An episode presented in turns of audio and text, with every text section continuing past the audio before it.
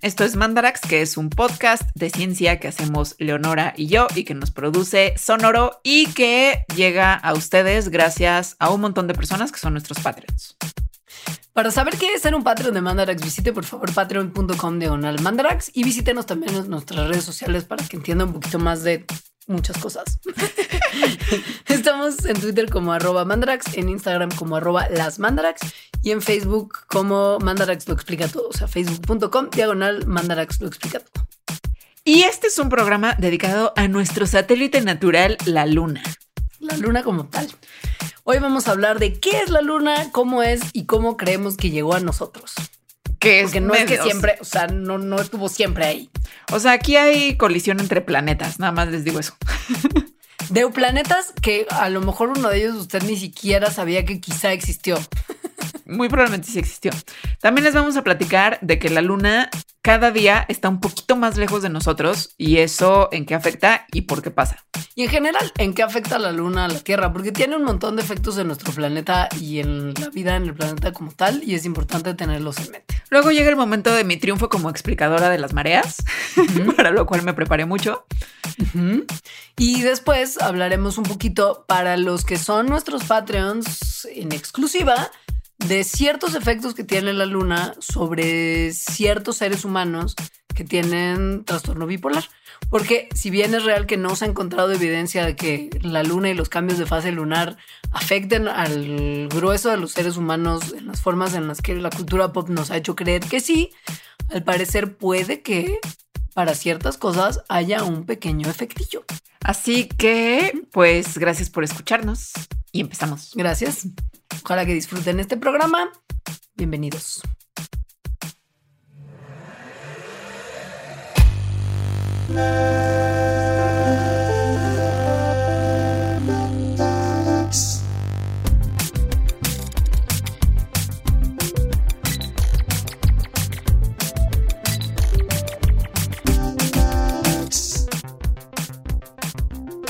Bienvenidos a un Mandarax más.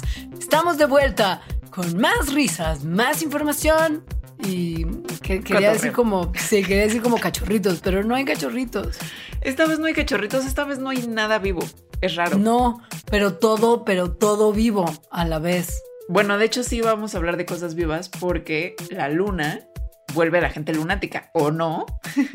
Pero mucho además de lo que está vivo tiene que ver mucho con, con la luna. Ah, yo pensé que ibas a decir como mucho de lo que está vivo, no, o sea, como Leonora, ¿acaso ya eres animista? Hoy no, hoy no, soy como la señora, soy como lo de la señora de la tiendita de hoy no fío, mañana sí. Ajá. mismo caso, mismo caso. ¿Has visto? ¿Has visto? Es que, que era un meme, creo, de hoy no yo, mañana sí, y que salen así como físicos cuánticos haciendo cálculos. Yo no entendí mucho tiempo porque de niña veía hoy no fío, mañana sí. y Yo era como, güey, qué raro, pero qué padre que mañana sí. Y luego llegaba y era como de, "Ah, ya entendí. O sea, pero sí, sí, mi tiernamente moldeable. Y entonces ahí fue que decidí que iba a ser científica. para poder descifrar ese tipo de misterios y enigmas. No es cierto, pero si alguien sí, por favor contáctenos porque queremos entrevistarlo. Sí, si alguien hoy no fui mañana sí le, le, le motivó a estudiar una carrera científica para saber de los viajes en el tiempo y las paradojas temporales, por favor díganos. Mandarax te necesita. No es en broma, yo creo que sí lo entrevistaríamos, pero bueno. No, obvio. Sí. O, o- o lo llevaríamos por cerveza, por lo, por lo pronto. O sea, hay mucho que averiguar al respecto. Imagínate que hubiera varias personas. El club de los físicos hoy no vio, mañana sí. Güey, si alguien es físico y va a hacer un club, please póngale ese nombre por nosotras. Solo tírenos ese paro. Pero bueno, el tema, el tema. El tema. Ok. Cada vez que pienso en, esta, en este tema y cada vez que veo el título de este Mandarax. Porque al ver el guion lo pensé mucho, como justo recién hice un programa de mis programas de convoy de dance de los 90, Ujú. pienso muchísimo en la canción de La Luna to the beat of the drum. ¿Ubicas no cuál es? No. To the beat of the drum. Bang. To the beat of the Ah, drum. Bang, bang. To the beat of the drum. Bang. ¿Y Güey, ¿Qué tiene que ver la luna? se llama La Luna. La Luna y entre Ah. paréntesis to the beat of the drum. Ok, ok, Ajá. ok, ok. No Sí, le vamos entonces- a poner así. Pero bueno. Güey, llevo con ese soundtrack como una, como una semana entera. Yo debo confesar que el tema a mí me vino porque estoy releyendo los mangas, o sea, cómics de Sailor Moon, porque la volvieron a poner en Netflix. Es, sí. La volvieron a poner en Netflix, entonces es como cuando van a estrenar Duna y yo estoy Bueno, no la volvieron a para- poner, sino que la rehicieron. Ah, uh, Una parte de Sailor Moon, de la serie animada. Entonces la empecé a ver y la verdad es que me aburrió muchísimo, porque es una caricatura para pues, infantes. Y además claro. ya la vi. y es básicamente la misma. Pero entonces me puse a leer los cómics y están buenos. O sea, Sailor Moon ya ha sido culpable de dos episodios de Mandarax. Al menos que tú sepas. Me has, me has ocultado.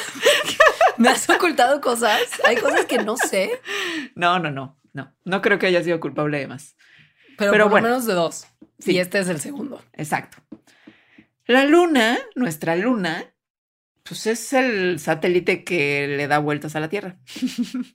La luna que le decimos la luna, pero en realidad odios, odios, odio romper sus ilusiones y sus corazones, pero es solo una luna.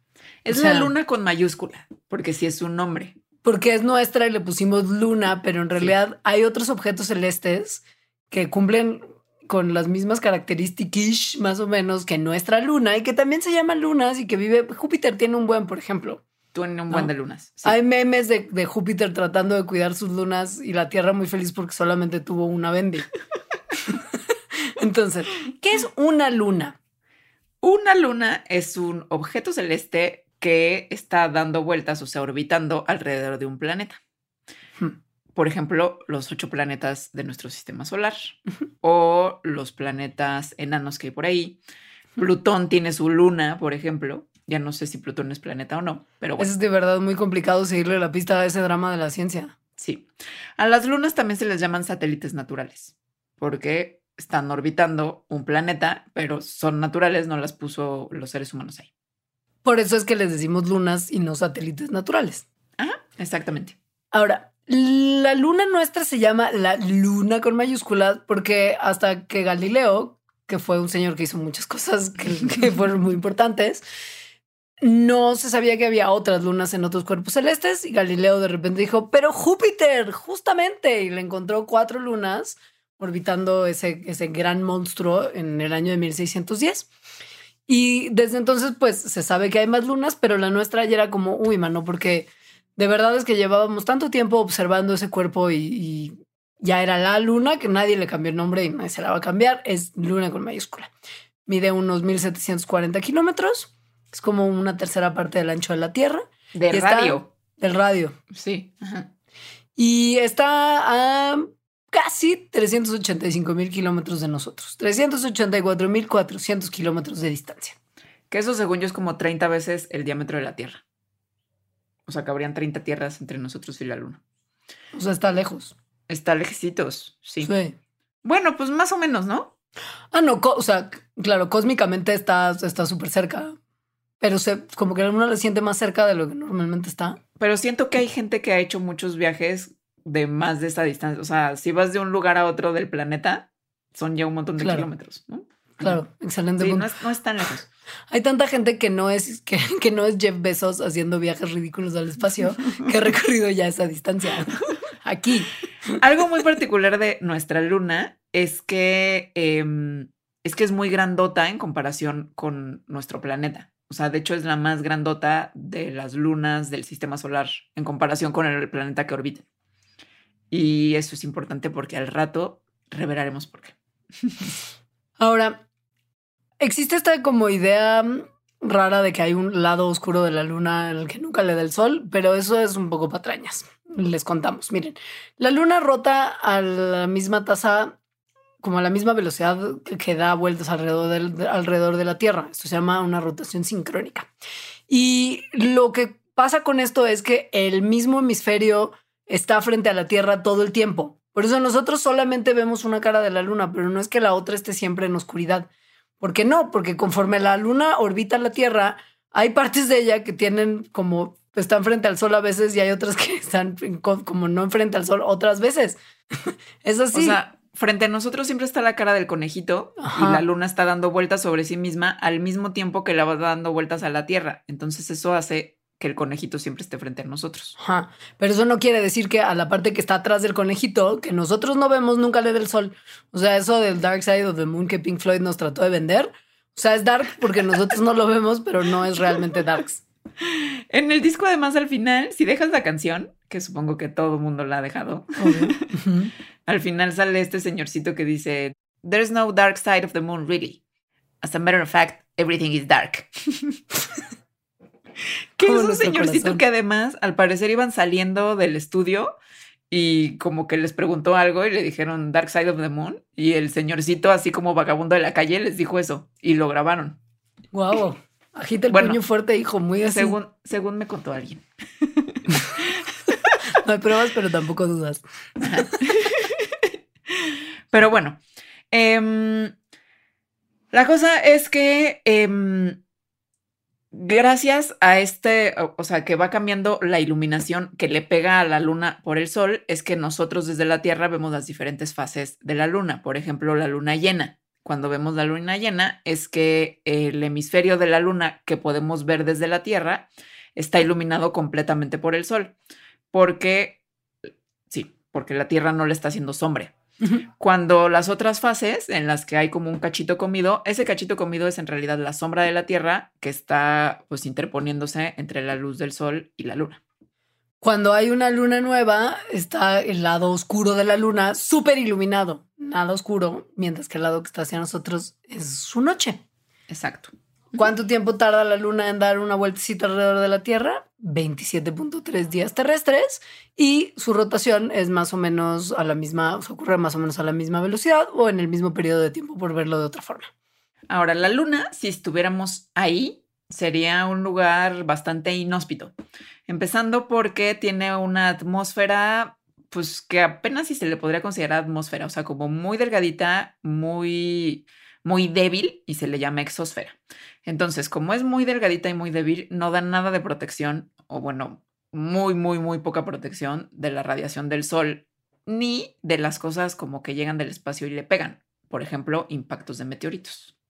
Esto es muy importante tener esa protección porque la realidad es que los objetos en el espacio están siendo constantemente bombardeados por piedras de distintos tipos, como justo asteroides, meteoros, cometas.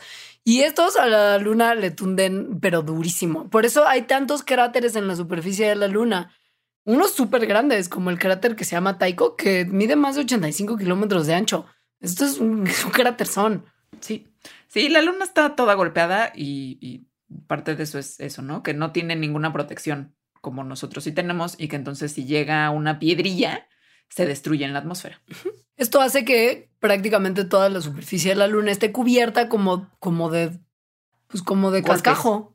sí. O sea, sí de agujeros, pero también de cascajo, porque los impactos pues tienen su consecuencia Claro. y, y- y tienen un efecto en, el- en la superficie de la luna y también se deshacen ellos. Entonces hay pues cascajo, como polvo y, y- y piedras que se llama, que se llama el regolito lunar. Es como pues como la parte como gris polvosa que sale en todas las películas. Me lo imaginé así una obra en construcción y la parte del cascajo tal cual. Esa es la superficie de la luna. ¿Romance? No. Este es el programa en el que todo lo romántico que tenía para ustedes la luna, caput. Otra ilusión más destruida por Mandarax. Luego, ¿qué más? Eh, también si estuviéramos en la luna encontraríamos basura humana.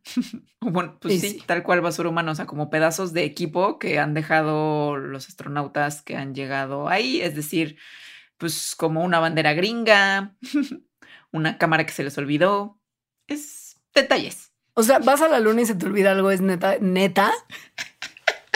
Se Güey, te olvida la cámara con la que tomaste fotos. neta. Porque ese sí es uno de los pocos casos en donde foto o no pasó. O sea, donde realmente es foto o no pasó. No se te puede olvidar la cámara. No se te puede olvidar la ca- en la superficie, porque sabes que si no vas a regresar a tus lugares de vacaciones donde dejaste cosas, mucho menos vas a regresar ahí. O sea, Bueno, ni tú ni nadie. O sea, no, no, sí, nadie más. no, no. Luego, Ay. la luna, por ser más chiquita que la Tierra, tiene una gravedad menor. No, güey, no lo voy a superar. Es que no puede ser. Además, seguro se sabe cuál de los astronautas Obvio. fue que la dejó. Obvio. Es un, es un milagro que no nos hayamos enterado, porque eso claramente hubiera sido el, chi- el chisme. El... Ajá, Pero a ver. Tiene una gravedad menor y entonces sí pasa esto que se ve en las películas de que como que flotas. O sea, porque la gravedad es un sexto de lo que es aquí en la Tierra. Entonces, eh, sí, eso hace que quien esté como caminando en la luna, pues vaya como dando brinquitos y flotando porque pesa menos. Y eso también permite pues que se hagan como pasos de baile como en moonwalk. Ahora, ¿qué más habría en la luna además de polvo gris, cámaras olvidadas, eh, pues basura de, de meteoritos y, y mal, y mal viajes varios? Habría un clima de porquería. Porque vaya que como justo, pues no hay atmósfera de gases que hagan que estos, que, que eso sea como un invernaderito padre como nuestro planeta tiene ese privilegio. Cuando hay sol a full, la temperatura llega como a 127 grados centígrados, pero cuando no hay sol como tal, baja a menos 173. Entonces la oscilación térmica está de, de- eso no va a ser un centro vacacional ningún día pronto. Es un lugar bastante inhóspito. Sí, Sí o sea, es. cuidemos nuestra Tierra, no vayamos, no intentemos ir a la luna. Marte no está mejor, ¿eh? O sea, tampoco piensan No. que esa es otra solución. No. Cancelado desde ahora. Ahora, ¿cómo es que la luna está ahí? Esa es una, a mí esa me parece una gran pregunta que además hasta hace poco, como creo que siento que nunca me la había hecho. O sea, ¿cómo, sí, cómo le hizo para, cómo, cómo se formó, no? ¿Cómo hizo para estar ahí? Afortunadamente, gente que sí trajo las cosas que tenía que traer de sus misiones a la luna, trajo rocas lunares, particularmente las misiones Apolo, que nos han permitido estudiar un poquito la historia de la luna y de ahí extrapolar algunos datos para crear algunas hipótesis que parecen tener sentido, unas más que otras, pero se han hecho varias a lo largo de los años. No solo las rocas que trajeron de las misiones Apolo, sino también las rocas que, el cascajo que nos cae por los meteoritos que le pegan a la luna. De ahí también se extrae mucha información. Claro. Entonces, a ver, hay varias teorías.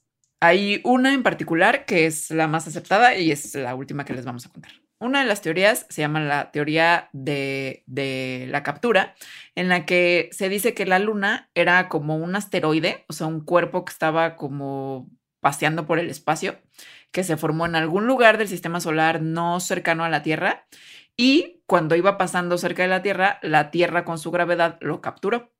Eh, esa es una. Hay otra que es como una teoría como de la, de la, de la, de la suma, como de la co-creación, pongámoslo así, que sugiere que la luna se creó junto con la Tierra cuando la Tierra se formó.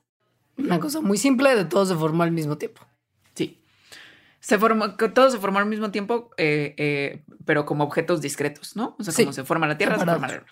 Y luego hay una teoría de la fisión en la que dice que la Tierra estaba girando tan rápido, o sea, como sobre sí misma, que como que un cachito se le desprendió por estar así girando como, como Yoda en esa película que gira rapidísimo.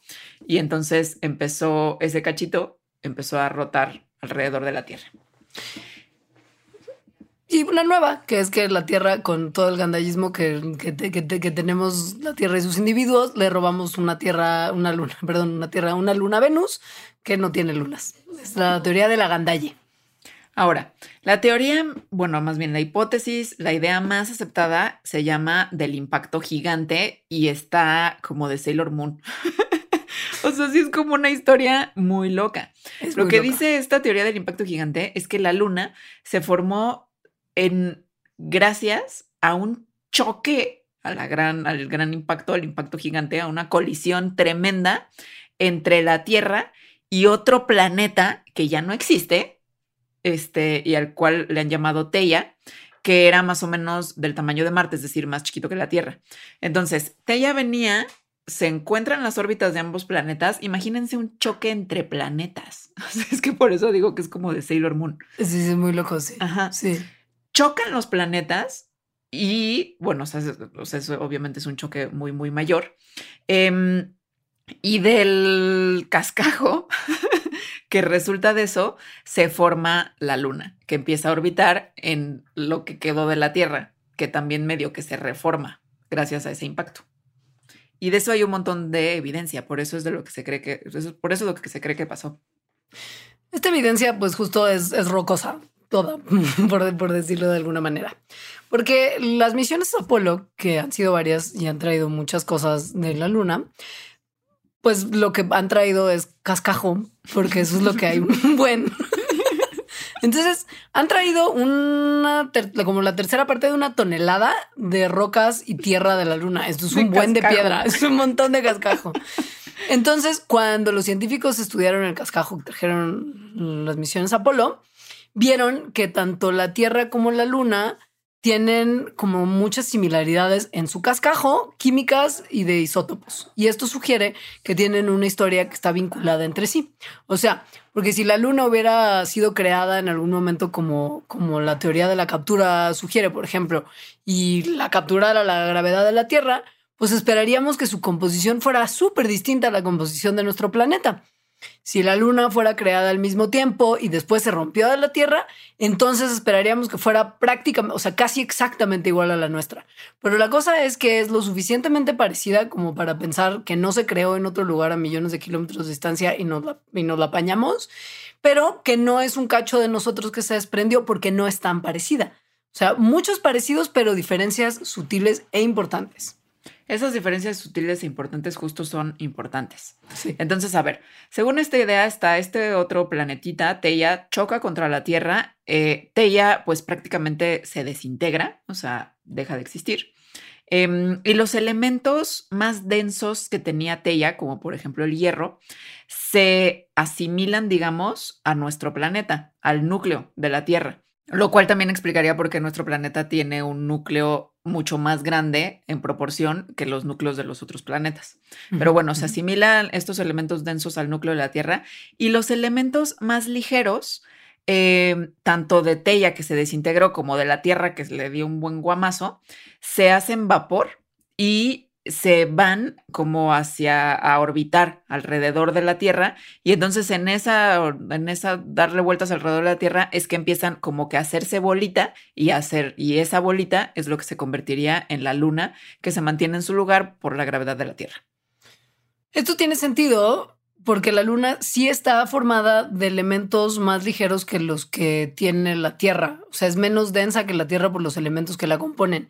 Y esto se explica muy bien pensando en que si lo que acaba de contar Alejandra corresponde a la realidad, el material del que se formó la luna vino de la corteza tanto de la Tierra como de Tella, mientras que no tocó los elementos como del, centro del planeta, que son como más pesados.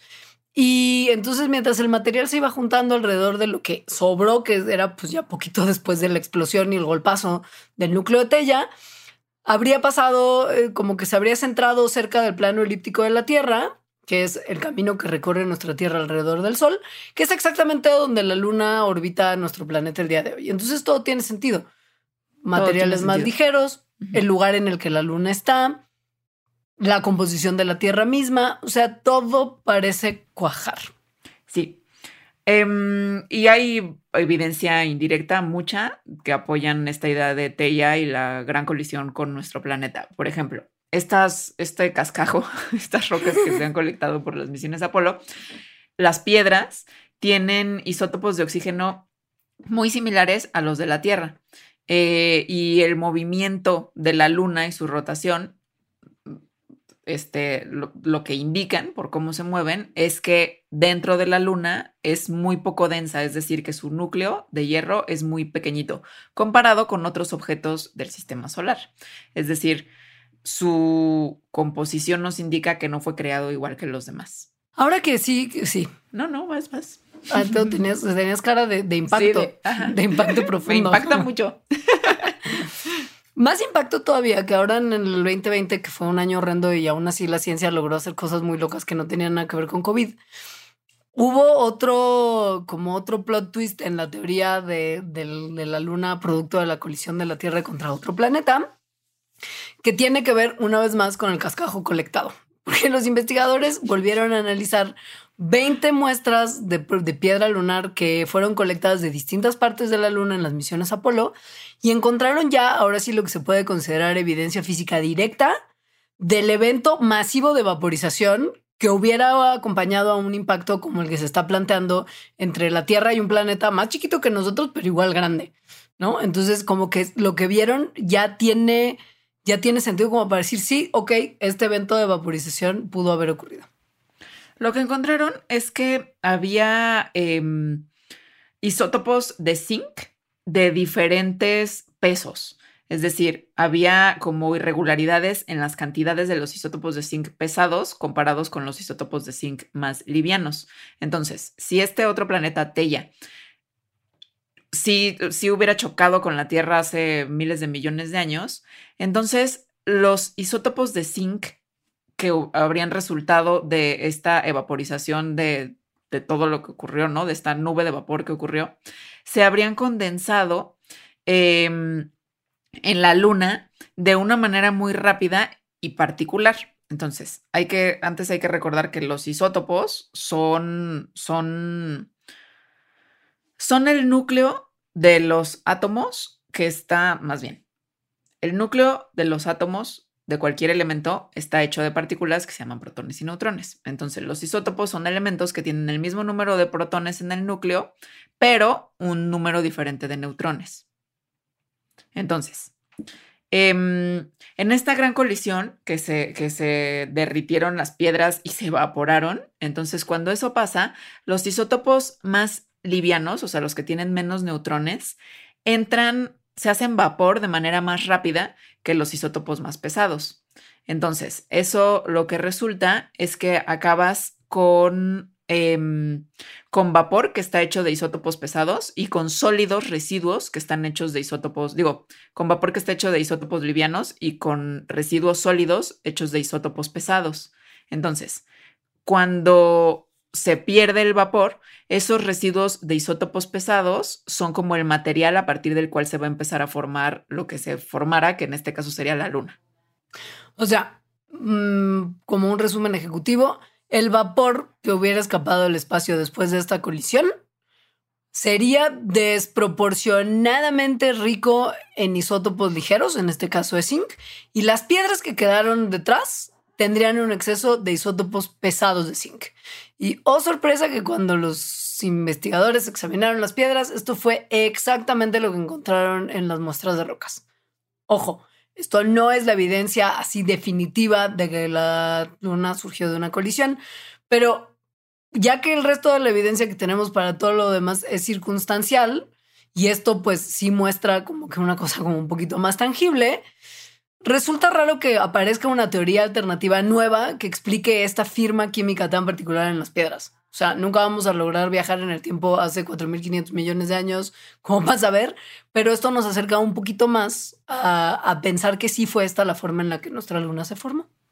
Ahora, esta teoría no es que haya sido perfecta desde un inicio. no. Eh, se han hecho modelos en computadora que reproducen esta colisión, o sea, como cómo habría tenido que pasar y, cuáles son los procesos y eventos que tuvieron que haber sucedido para encontrar lo que encontramos hoy en día. Y entonces estos, la mayoría de estos modelos que se hacen en la computadora sugieren que entre el 60 y el 80% de la luna actualmente tendría que estar hecha de teía, o sea, y el resto pues de los cachos de la Tierra que también volaran. Sin embargo, el cascajo lunar que ha traído las misiones Apolo eh, no, no parece sugerir eso. O sea, cuando se comparan las, el cascajo de la luna y el cascajo de la Tierra, se ve que son más similares, o sea, que son casi idénticos, no totalmente idénticos, pero que las diferencias son mínimas lo cual pues parecería ser una contradicción, porque tendría que haber más diferencias entre la Luna y la Tierra. Salvo que, salvo que ella y la Tierra tuvieran una composición prácticamente idéntica para empezar. esto no es muy, esto no es muy plausible porque cada cuerpo planetario de los que conocemos muy bien en nuestro sistema solar tiene su propia composición que es muy única y que tienen pues diferencias además que, que, se corresponden mucho con la distancia al sol en la que se formó cada uno de estos cuerpos, ¿no? Pero al final pues son muy son, son, son muy distintos, perdón, todos entre sí. Entonces la hipótesis de que sean, de que hubieran sido parecidos de inicio y eso resuelve todos nuestros problemas, no. Quizá no. No. Hay otra explicación que dice que cuando chocaron, Tella y la Tierra se mezclaron tanto, o sea, como que el cascajo de la Tierra fue tanto que entonces eh, eso dejó una señal menos clara de Tella en la Luna, porque también tendría mucho de la Tierra, ¿no? Del cascajo. Pero según los modelos, pues esto también es muy poco probable, porque el impacto para que eso ocurriera, o sea, para que se mezclaran tanto, tendría que haber sido mucho más grande del que se piensa que pasó. Entonces, entonces, pues es que mira, la verdad, la verdad es que gracias a que esta gente en la pandemia no estuvo estudiando COVID, sino que se puso a estudiar las piedras de la luna que ya tenía guardadas, quizá la cosa es que la Tierra y la luna en realidad no son tan parecidos como creíamos originalmente. Cuando esta gente vio con muchísima precisión la distribución de los, de los isótopos del oxígeno, ya no en este caso del zinc, de las rocas que regresaron los astronautas de la Luna, vieron que hay una pequeña diferencia entre la Tierra y la Luna en su composición de isótopos de oxígeno. O sea que sus perfiles no son idénticos para nada. Y más todavía, peor tantito, pues, o mejor tantito, como lo vean, si son fans de esta teoría o no, la diferencia aumenta cuando uno ve a piedras que vienen del manto de la luna, que es una capa que está abajo de la superficie donde está todo el cascajo. Ahí hay isótopos más ligeros que los que están en la Tierra. Y esto es muy importante porque la superficie es donde toda la mezcolanza de los planetas habría terminado, mientras que el interior, la parte como más profunda de la Luna, es la que tendría más pedacitos de tella. Y sí, Casi todas las rocas que estudiamos de la Luna vienen de la superficie, no de la parte de abajo de la superficie, porque los astronautas fue como que agarraron una escoba y una bolsita de plástico y barrieron un poco el cascajo y eso fue lo que trajeron. Entonces, en realidad está, había un sesgo en el muestreo. Exacto. se estaba muestreando la parte que se parece más a la Tierra en vez de la parte más interna, que es la que se parece más a Tella. Exacto. O sea, entonces, ni Tella ni la Tierra eran idénticas, ni la Tierra y la Luna son idénticas. No. Nada de eso. No. Y, y bueno, pues eso, a mí sí me convence. A mí me parece muy plausible y me encanta saber, me encanta la idea de pensar que había un planeta extra que no conocimos porque fuimos a chocar contra él. A mí lo que, a mí, sí, a mí me sorprende muchísimo que sepamos eso. O sea, como había un planeta extra que chocó contra la Tierra, ¿what? Sí, y además que podamos medio que pensar en cosas de cómo era este planeta gracias a ir a estudiar a las, piedras de la luna. O sea, porque, por ejemplo, porque la gravedad, ¿verdad? Uno esperaría que los isótopos más pesados estuvieran un poquito más cerca del Sol. Entonces, comparado a la Tierra, Tella tendría que haber, o sea, Tella tendría muchos más isótopos ligeros de oxígeno en particular, que es lo que se ve con las piedras lunares. Y esto sugiere que se formó más lejos del Sol de lo que se formó la Tierra. O sea, era un planeta que estaba pasando nosotros, o sea, como del Sol, pasas la Tierra y adelante está Tella. Vamos a ver eso por ir a estudiar las piedras de la Luna. Sí, está increíble. Eso está padre. La Luna tiene otras cosas muy increíbles, como que antes estaba más cerca. y cada momento está un poquito más lejos de la Tierra. Lo que el History Channel y otros lugares como muy alarmistas les dirían en sus encabezados de la número 7 te sorprenderá es la luna se aleja de nosotros cada vez más cada año y esto va a traernos consecuencias terribles. Porque eso es pues, lo que hacen esos medios. Sí. sí, tiene una cosa de verdad. O sea, que es que la luna sí se aleja de nosotros cada año. De hecho, se aleja a 3.78 centímetros por año, que es más o menos la misma velocidad a la que nos crecen las uñas.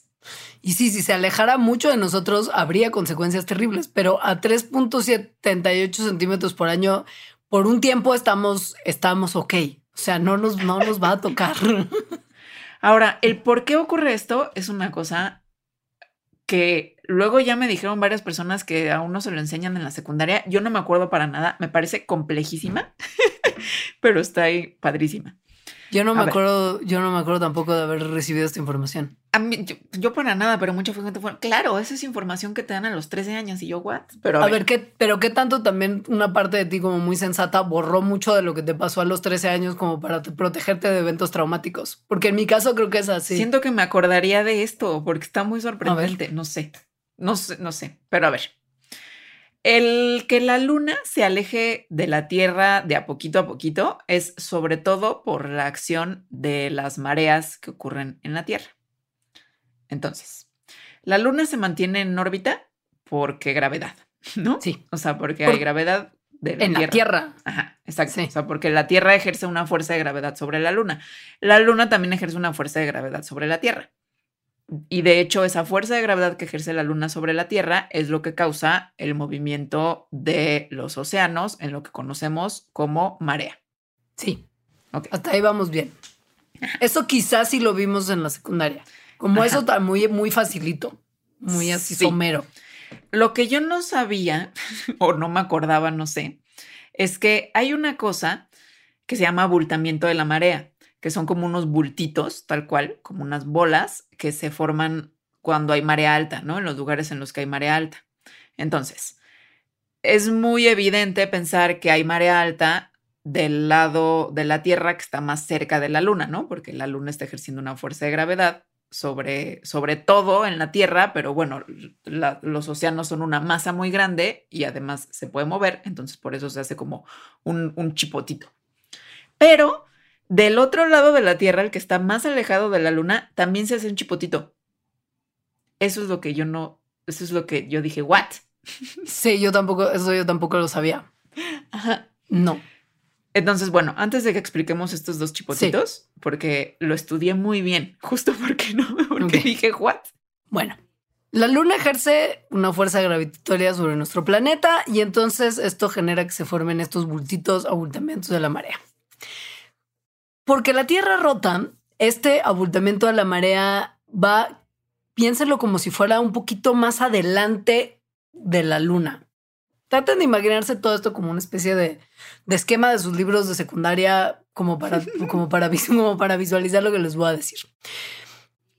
Un poco de la Tierra es una, es una entidad que está rotando sobre su propio eje todo el tiempo, ¿no? Y esto genera energía y un poco de la energía que genera el giro de la Tierra se transfiere a estos abultamientos de la marea gracias a la fricción. Es una cosa física muy elemental. Esta fricción mueve a este abultamiento de la marea hacia adelante, que es lo que hace que vaya como adelantada a la luna. O sea, no está alineada totalmente. No está, sino no que es que la luna vaya jalando, exacto, y el chipote esté paralelo a la luna donde la luna está jalando. Va un poquito más adelante por el movimiento de la Tierra, como que le gana un poquitín. Entonces, este abultamiento lo que hace es darle como de, re- de regreso por este movimiento de la Tierra un poco de energía a la luna y la empuja un poquitín hacia una órbita un poquito más alejada a la Tierra. Para que lo entiendan un poquito mejor, ubican esos juegos del infierno que son como unas, como unas ruedas gigantes de metal con agarraderas Ah, sí. que giran sobre su propio eje y que entonces tú te subes ahí, te agarras súper fuerte y algún batillo ganoso se pone abajo y empuja, empuja la, la- la rueda para que justo te des vuelta y empiezas a sentirte como si estuvieras dentro de una centrífuga. Sí. Bueno, mientras más rápido se mueve ese juego, más te da la sensación de que te vas a ir para afuera. O sea, te tienes que agarrar un buen para no salir volando del juego de niños. Lo mismo pasa a la Tierra. Eso es exactamente lo que pasa con la Tierra y la Luna. O sea, que nuestra Tierra gire genera energía que empuja un poquitín a la Luna hacia lejos de nosotros. Como que la expulsa por esa fuerza. La Pero va- bien. Ajá. Ajá. Pero súper poquito, lo que genera una, una, un como distanciamiento de menos de 4 centímetros al año. O sea, no empujamos mucho, pero sí estamos empujando continuamente. Ahora, suena poco, efectivamente, o sea, en nuestro tiempo de vida no va a ser ninguna diferencia, pero ese es menos de 4 centímetros al año. Si lo sumamos en millones de años, sí hace una gran diferencia. Sí. Porque además, o sea, así como la luna se está alejando y entonces, y en ese alejamiento se está, está perdiendo energía y por lo tanto está girando más lentamente, la Tierra también. Es decir, la rotación de la Tierra, parte de la rotación de la Tierra depende de la fuerza gravitatoria que está ejerciendo la Luna sobre ella. Entonces, mientras más alejada la Luna, menos fuerza y por lo tanto nuestro planeta también está rotando más lentamente cada año. Y sí, esto ahorita no nos hace ninguna diferencia, pero piensen en la, Tierra temprana, justo cuando esta se acababa de formar y la Luna también se había formado hace poquito, los días en la Tierra duraban algo así como cinco horas. Pero como la Luna ejerce como una especie de fuerza que, que va frenando a la Tierra y la ha ejercido desde hace 4.500 millones de años, los días se han hecho cada vez más lentos hasta que llegamos a las 24 horas por día que conocemos hoy y se va a ir haciendo más lento en el futuro. O sea, los días en la Tierra se irían haciendo más largos también. Ajá, y eso es lo que ha estado pasando. O sea, los dinosaurios tenían días más cortos. Días más cortos quiere decir la Tierra girando más rápidamente, ¿no? O sea, porque tienes un año solar, es decir, una vuelta que le da la Tierra al Sol, y en esa vuelta, en vez de que la Tierra gire sobre sí misma 365 veces, gira más, porque va más rápido. Entonces los días son más cortitos. Pero como la Luna ha ido frenando, robándose un poquito de nuestro, de nuestro giro por su fuerza de gravitación. Entonces nos hemos ido dando vueltecitas sobre nuestro propio eje más lento cada vez y hoy esa vueltecita dura 24 horas. Otra cosa que ha pasado es que las mareas son menos extremas actualmente, justo porque la luna está cada vez más lejos.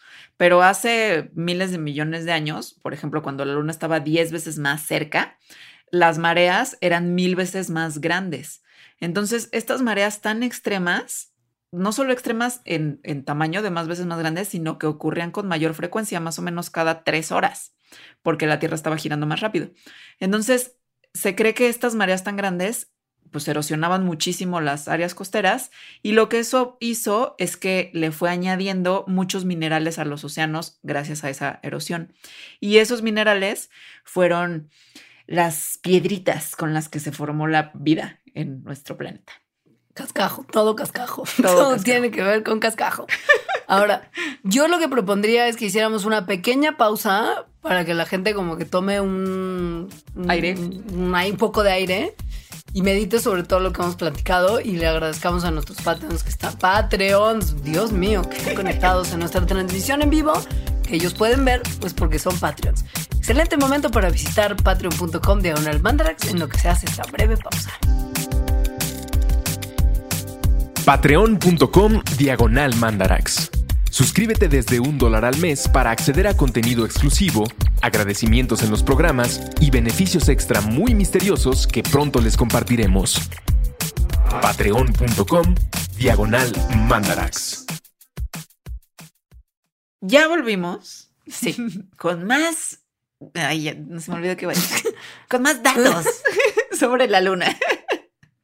Sí, sobre todo como información, ya no, no de cómo, de, de dónde, de qué hubo el con, de dónde salió la luna, sino como más datos de lo que la luna hace realmente con nosotros. Porque fuera de lo de las, fuera, fuera de lo de las mareas que ahora lo, lo vamos a explicar, fuera de lo de los chipotitos, tiene otros efectos en la Tierra. Un poco porque es bien grande. Gigantic.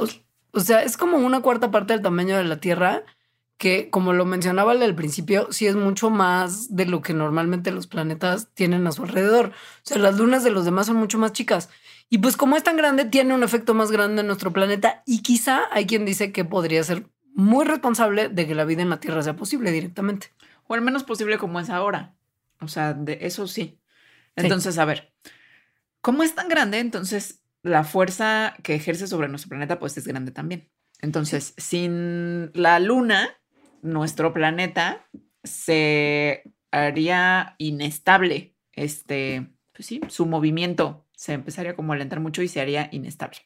Parte de esto es porque la luna hace que, el, que el movimiento del planeta, digamos que el planeta esté estable, porque modera qué tanto Em, como que vibra alrededor de su propio eje. O sea, ya ven que la Tierra tiene este movimiento de...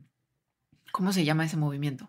Es que la palabra en inglés es wobble, pero no sé cómo se traduce en español inmediatamente. Pero digamos que no rota, no rota sobre su mismo eje de manera uniforme y lícita, como si estuviera sobre un balín que la hace girar perfecto, sino como que lo hace como cuando, como cuando giras un trompo, cuando pierde velocidad, ya al final empieza a dar como unos giros medio erráticos que no necesariamente son, son tan uniformes como al principio. Como unos giros medio erráticos que si los graficaras y, pusieras como un centro, se harían como dos conitos, uno para arriba y otro para abajo. Entonces la Tierra hace ese movimiento, o sea, como que hace dos conitos, uno para arriba y otro para abajo, moviéndose sobre su propio eje, que está además em, chuequito. O sea, está como inclinado 23.4 grados respecto al eje por el que orbita el Sol. Entonces, justo en ese 23.4 que va dando como este, como este, mm, este movimiento de conito, de tambaleo, como un, como que se tambalea. como un trompo. Como un, como, un, bebé cuando está recién aprendiendo a caminar, que como que no están bien en su propio eje y entonces se tambalean por todos lados. Es como un trompo, tal cual. Sí. ¿No? Sí. Entonces, ese trompito en realidad ese movimiento es bastante lento. O sea, para que complete una vuelta de trompo, o sea, de, ese trompo, tienen que pasar 26 mil años. Entonces es muy suave, lo cual hace que sea como estable, es decir, que ese movimiento de la Tierra, para los que habitamos la Tierra, pues ni siquiera lo sintamos, ¿no? O sea, sea una cosa como, sí, muy, muy estable. Porque tenemos luna. Porque al parecer si no tuviéramos una luna para estabilizarnos, este tambaleo sería mucho más errático y extremo y, no, pues no, no podríamos probablemente estar tan, tan chill como estamos ahora. y ese chill de como estamos ahora, o sea, gracias a que se, o sea, que la Tierra se mantiene más o menos rotada en ese, en ese en ese eje de 23.4 grados, pues casi todo el tiempo, ¿no? O sea, que se va moviendo muy poquito, pues es lo que permite que las estaciones año con año sean las mismas. o sea, si no hubiera luna, si ahora estamos con que el cambio climático, aquí sería una cosa mucho más extrema. Habría amplísimas diferencias entre las temperaturas y entre la cantidad de luz que recibimos del sol durante el año y habría cada, cada cuantos miles de años, poquitos miles, eras de hielo. Entonces, la realidad es que, que tengamos luna es lo que permite que tengamos un clima estable, que es lo que en este momento, justo la vida como la conocemos, necesita que exista. O sea, es que además, imagínate, o sea, ese, ese, esa inclinación que tiene la Tierra justo es lo que hace que las estaciones sean como son. O sea, si esa inclinación estuviera cambiando mucho más rápido todo el tiempo, el invierno año con año sería distinto. Sería un súper relajo. Y además las temperaturas, en, por ejemplo, en los polos y en el Ecuador serían muchísimo más extremas de lo que son ahora. La parte del Ecuador sería muchísimo más caliente y los polos serían más bien al revés. Los polos serían mucho más calientes y el Ecuador estaría súper frío porque cambiaría justo nuestra relación con el sol. Sí. Sí. Bueno, entonces, sin luna, problemas grandes, muy grandes, climas extremos, todo mal. Sí voy a mencionar que ahorita detrás de las cámaras buscamos cómo se llama el wobble en español, se llama precesión. Ya, gracias. Como verán, sí tuvimos como momentos de borrar cosas traumáticas de la secundaria, como, como clases malas de ciencia en las que te enseñan esas cosas, porque eso yo creo que a mí por lo menos sí me lo enseñaron. A mí también. lo Estoy segura. Lo de las mareas se me haría muy raro que lo hubiera borrado, pero bueno. Lo... Porque además hubiera sentido como ahorita sentiste con precesión, como de, ay, güey, no, ese sí sabíamos. No, y además creo que habría sentido en el momento en el que me lo hubieran enseñado lo que sentí cuando lo aprendí hace poco, o sea, como de, what, de verdad, esto está loquísimo.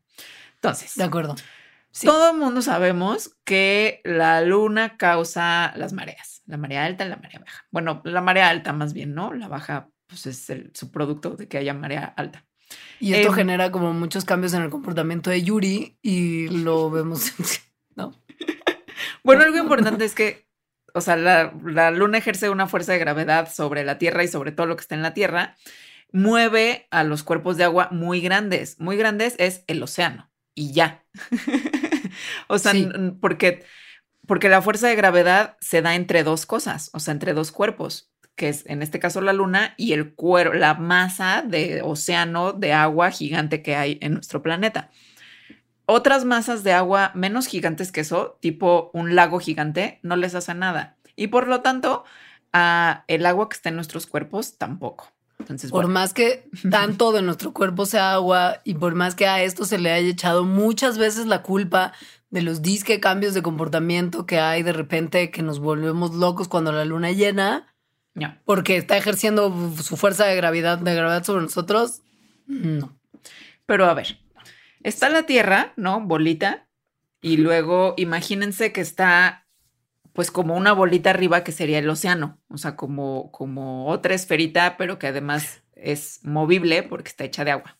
Ya, Sí. ya, ya, o sea, como, como pensemos en una rocaleta, pero que la parte de hasta fuera de la rocaleta fuera como chamoy líquido. Ándale. O como esos ojos que había antes, que eran de plástico y que los rodabas y siempre estaban volteando hacia arriba. ¡Wow! Sí. Ajá. Uf, qué flashback, qué horror de juguete. Totalmente sí.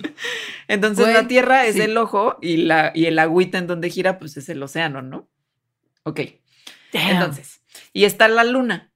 La luna está ejerciendo una fuerza de gravedad sobre la Tierra y, y el agua que está en la Tierra.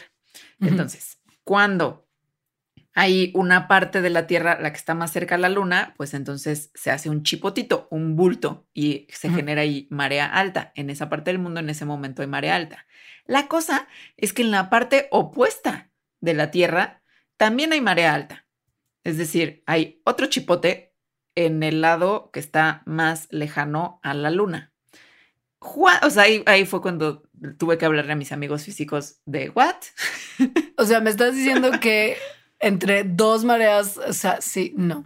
O sea, en la Tierra hay No. do- cuando hay marea alta hay dos lugares en el mundo que además están en extremos opuestos donde hay marea alta. Y, Y lo la- mismo en marea baja. Cuando hay marea baja, en dos lugares opuestos del mundo está viendo marea baja. Sí, exacto, que serían, o sea, si el, el lugar del mundo que está más cerca a la luna tiene marea alta, el contrario también tiene otro chipote, digamos, hacia el otro lado, y los lados que están perpendiculares a estos están como achatados y esos son donde hay marea baja. No entiendo. O sea, no entiendo y me estoy haciendo la que no entiendo porque sí entendí en la explicación, pero estoy haciendo como una pausa dramática como de ¿qué? No entiendo. A mí me costó muchísimo trabajo entender. A ver, la, la cosa es que la fuerza de las mareas es una fuerza que está causada por la diferencia entre la fuerza gravitatoria de dos puntos. La diferencia, o sea, como una resta. No porque la fuerza gravitatoria sea más fuerte, sino pues, la diferencia entre dos puntos es más grande. Entonces, en el lugar que está más de la Tierra, que está más cercano a la Luna, digamos que en el extremo, en la orillita de la Tierra, hay una fuerza de gravedad muy grande que está ejerciendo la Luna y en el centro de la Tierra menor porque está un poquito más lejos. Entonces la diferencia entre esos dos puntos es grande. Pero en el otro extremo, la diferencia entre el- el centro de la Tierra y ese otro extremo alejado de la Luna también es la mayor diferencia. De hecho, es en diferencia es lo mismo, ¿no? O sea, es, es la Claro. misma. Ajá. Entonces, como la fuerza de la marea se da por esa diferencia, entonces también hay marea alta. Yo me lo imaginé como si tienes, em, como si tuvieras un, un aro, como un hula hula, ¿haz de cuenta? Bueno, como un disco, más bien, un disco medio flexible, que si lo jalas de un extremo, se achata de los lados y se achipota del otro extremo también. Totalmente. Eso es lo que está pasando con la Tierra y las mareas. Boligoma, cuando agarras boligoma y tratas de separar dos bolitas, pues justo acabas con una bolita en cada extremo y una cosa chata en el, en Sí. el centro. Y es lo mismo que pasa en la espaguetificación de los agujeros negros, donde también hay una diferencia grande en los dos extremos. El extremo que te está jalando de los pies, digamos, este, y te alargas, pero no nada más se alargan tus pies, te alargas todo y por eso te haces espagueti. Porque entonces la diferencia entre el centro de tu cuerpo y la cabeza es la misma diferencia de entre el centro de tu cuerpo y los pies. Entonces se- te alargas no nada más de abajo que te está jalando el hoyo negro, sino de arriba también. Güey, sí está muy loco. Está loquísimo. Y totalmente no me lo enseñaron nunca jamás. ¿Verdad Esta es la no? primera noticia que tengo esto. No. O sea, no hay manera. Pero bueno, la cosa es que no nada más la luna causa, bueno, la cosa es eso que acabo de explicar, que ya me parece suficiente. Pero la marea alta no nada más lo causa, las mareas no nada más las causa la luna, sino que también las causa el sol, que es, Pues es que sí. pues es también un cuerpo gigantesco. Claro Que que, ejerce un montón de fuerza de gravedad sobre Sí. todo lo que está a su alrededor. nada más que está mucho más lejos. Entonces, más o menos dos tercios de, de las mareas están explicados por la fuerza gravitatoria de la luna y un tercio por la del sol. Es por eso que cuando hay luna llena, o sea, cuando que la luna llena es cuando estás en un lugar que está más cercano a la luna, sí hay marea más alta, pero es porque el sol está más cerca de la Tierra también. Es decir, no es, monada- no es porque la luna llena en sí esté causando la fuerza para jalar al agua y se- que se cause y que ocurra la marea, sino como durante la luna llena está alineada la luna, el sol y la tierra, entonces el sol es el que está jalando a esa agua y durante la luna llena hay mareas más altas. Si eres ahora la resident expert en mareas. del- Exacto. de- del- Vi videos y todo. Ahora, independientemente de toda esa clase mágica de jalar y estirar, del estira y afloja, como es que estoy pensando mucho en canciones de los 80 de pop, discúlpeme por favor. Eh, la luna afecta también no solamente a los componentes físicos de la Tierra, sino a los componentes orgánicos y biológicos de la Tierra, o sea, a, A la la vida. vida en la Tierra, A como tal. Sí. Esto por tres cosas muy importantes. Una de ellas es el tiempo, una de ellas son las mareas, obvio, porque siendo que nuestro planeta es tanto porcentaje mar y hay tantos organismos que viven ahí, las mareas tienen una participación súper importante en la vida de un montón de organismos y la luz. Porque pues Es el literal segundo objeto celeste más brillante en el cielo después del sol.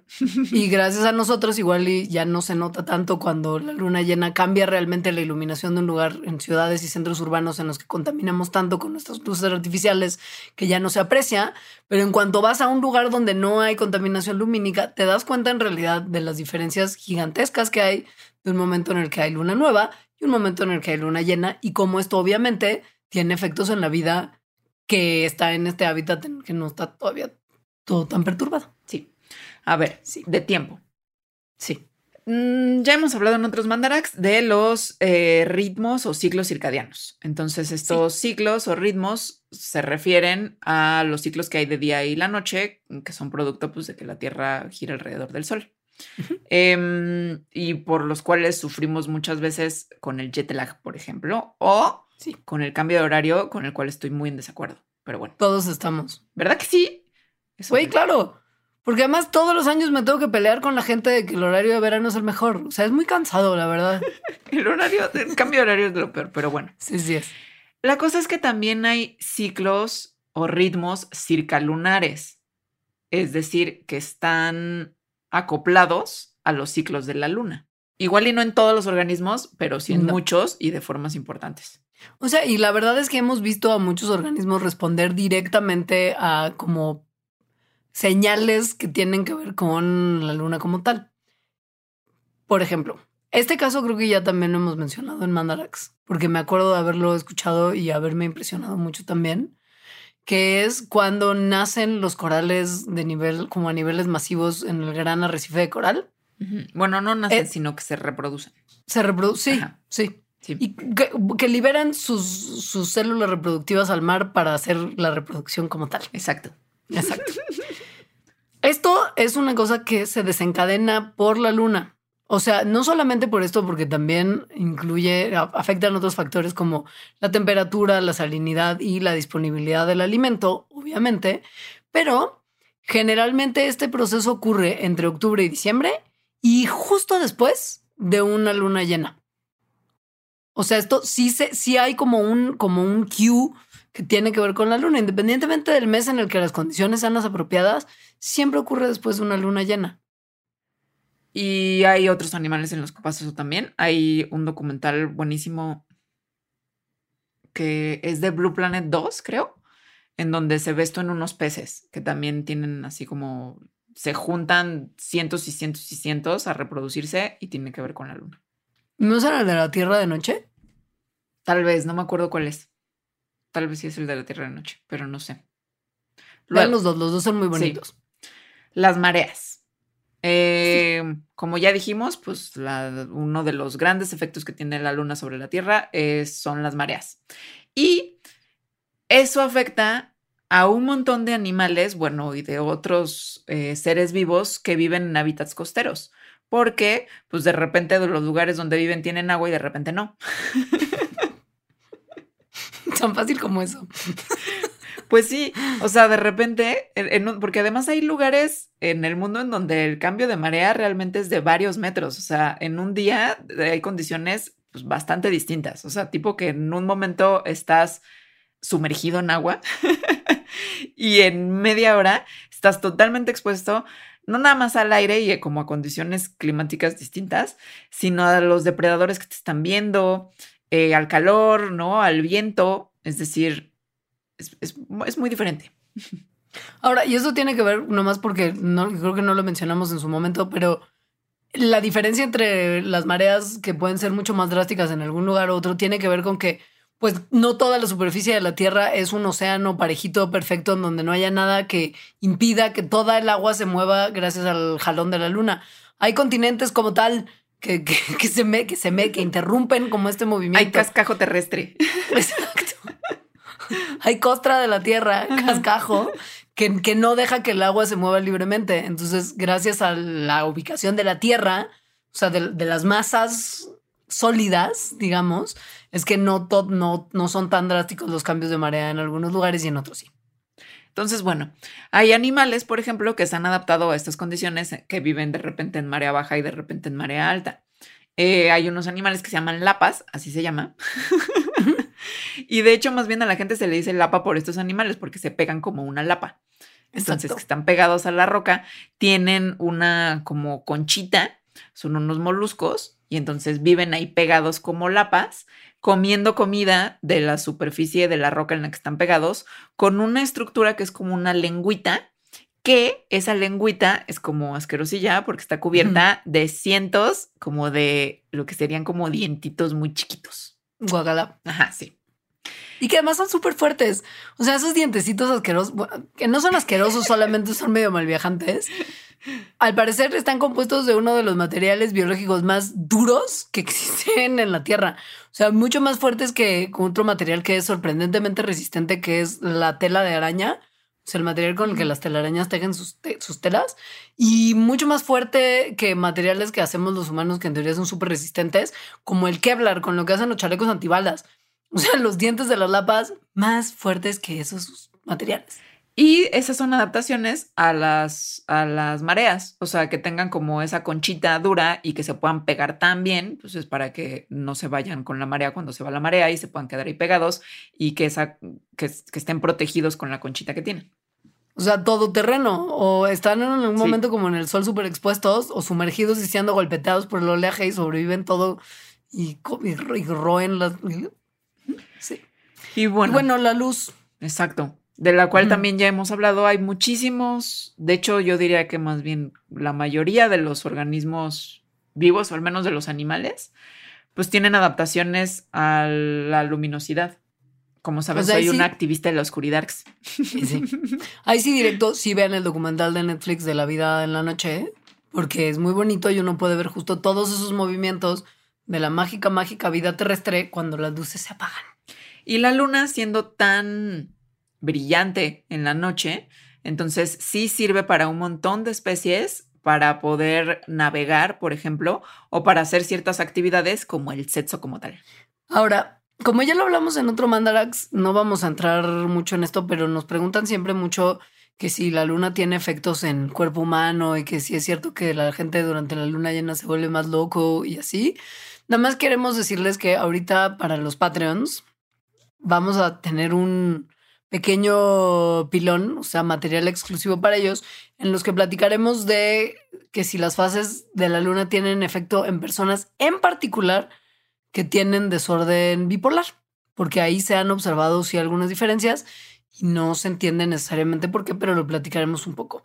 Ahora, si usted cree que la luna tiene un efecto muy tremendamente importante sobre usted, sepa que combinando eh, un montón de información que se ha obtenido en un montón de estudios científicos y haciendo un review muy grande de todo ello, no se ha encontrado ninguna relación entre las fases lunares y un montón de eventos que hace un tiempo se creía que estaban directamente relacionados con esto, como el crimen como tal, el suicidio como tal, problemas psiquiátricos, llamadas a centros de crisis porque, porque colapso sentimental.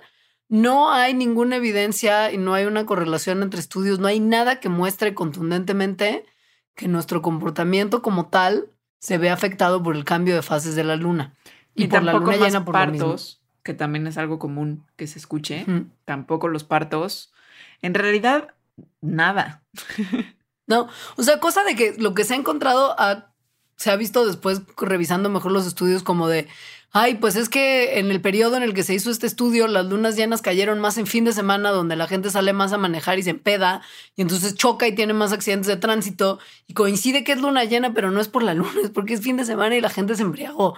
O sea, ese tipo de cosas son las que terminan explicando muchas de las cuestiones que antes se les le asociaba a la luna llena como un poderoso jaloneador de la psique humana Sí, pues al parecer no. De lo que sí hay un poco de evidencia, pero tampoco nada concluyente, es que la gente sí tiende a dormir peor durante luna llena porque hay más luz, tal cual.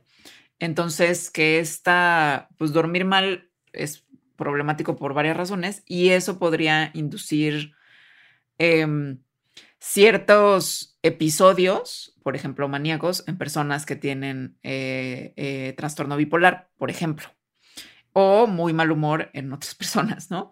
Pero que en realidad, o sea, si bien de esto sí hay como cierta evidencia, tampoco parece ser como médicamente importante lo que existe, el efecto que existe en privar a la gente del sueño.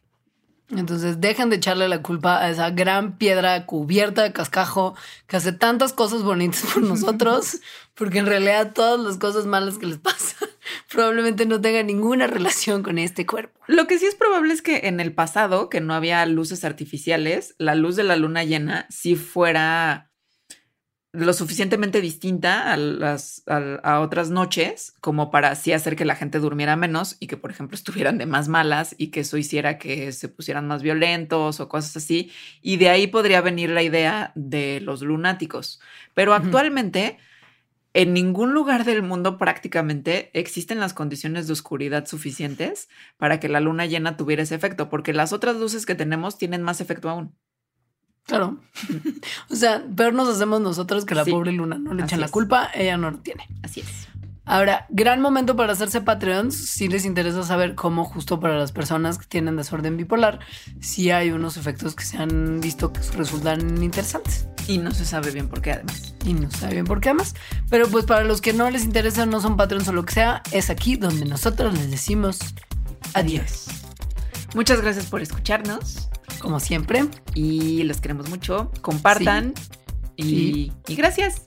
Déjenos comentarios en nuestras redes sociales de Mandarax, por favor, porque luego nos interesa también mucho saber qué opinan y de qué les gustaría que hiciéramos programas y esas cosas. Entonces síganos en arroba Mandarax en Twitter, arroba las Mandarax en Instagram, facebook.com diagonal, Mandarax nos explica todo en pues, Facebook. Adiós. Adiós.